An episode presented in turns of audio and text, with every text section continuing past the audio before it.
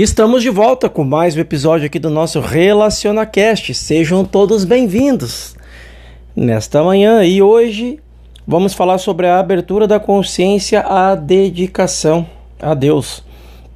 Em nossa ignorância espiritual, não sabíamos que desde o início a presença espiritual estava parada à porta da consciência, buscando entrada Vale ressaltar aqui que a ignorância espiritual requer uma falta de conhecimento vivenciado na prática.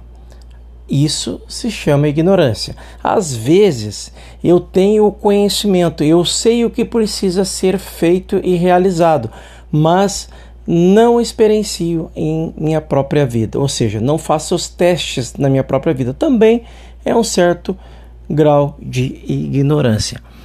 Por meio da revelação espiritual, no entanto, agora sabemos que o nosso eu divino está batendo a porta da nossa mente, buscando a entrada, buscando consagrar mente e corpo ao seu uso, em vez de ao nosso uso ou ao nosso prazer, e tomar o nosso lar e nossos negócios e consagrá-los ao seu propósito. Pensemos em nós mesmos como instrumentos através dos quais a dedicação e consagração de Deus são manifestadas na terra. A cada dia vamos abrir nossa consciência para que Deus possa consagrá-la e torná-la dedicada. E então, para as maquinações da mente carnal, haverá um sinal invisível até agora e não mais. Quando a mente carnal, a crença em dois poderes, vê ou sente esse sinal, ela não pode passar porque Deus ordenou, consagrou e dedicou essa consciência individual ao seu uso. Nenhuma arma que se levante contra ti prosperará, se é que de, e desde quando esse ti, entre aspas, se rendeu à dedicação a Deus. Então, a dedicação contínua, a dedicação contínua requer todos os dias. Deve haver um período em que fechamos os nossos olhos, nos voltamos para dentro e convidamos a Deus a entrar. Pensemos em nossa mente como uma porta, como Deus infinito é onipresente, no momento em que abrimos a porta, este infinito nos inunda, então estamos sob a graça.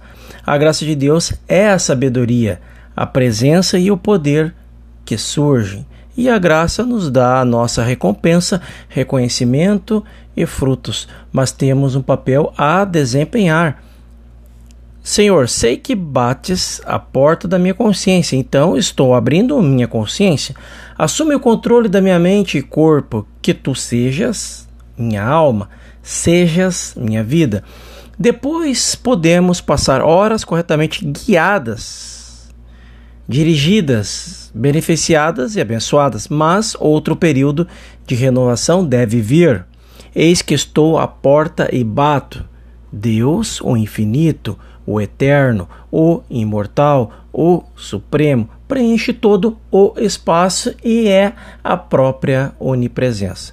Conforme abro a minha consciência para receber Deus, sou permeado pela consciência de Deus. Minha mente é dedicada. Meu corpo, meus negócios, minha casa, meu talento, meu tudo é dedicado a Deus e Deus os utiliza para o seu propósito, para o qual sou um instrumento. Ao darmos ao passo mais alto, permitindo que Deus dedique nossas mentes, corpos e atividades ao seu propósito, entenderemos o significado da dedicação e descobriremos por algumas que porque algumas pessoas prosperam poderosamente em suas atividades, enquanto que qualidades humanas próprias é, sejam reveladas e acrescentadas. E quando falamos poderosamente em suas atividades haja prosperidade, temos que entender, enquanto que outras não entendem a natureza da dedicação e da consagração perante ao propósito.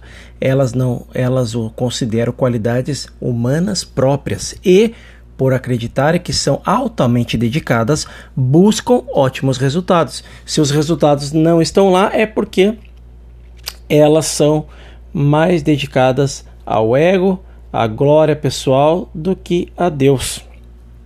A mente e o corpo, separados da graça espiritual, são mente e o corpo dos mortos-vivos.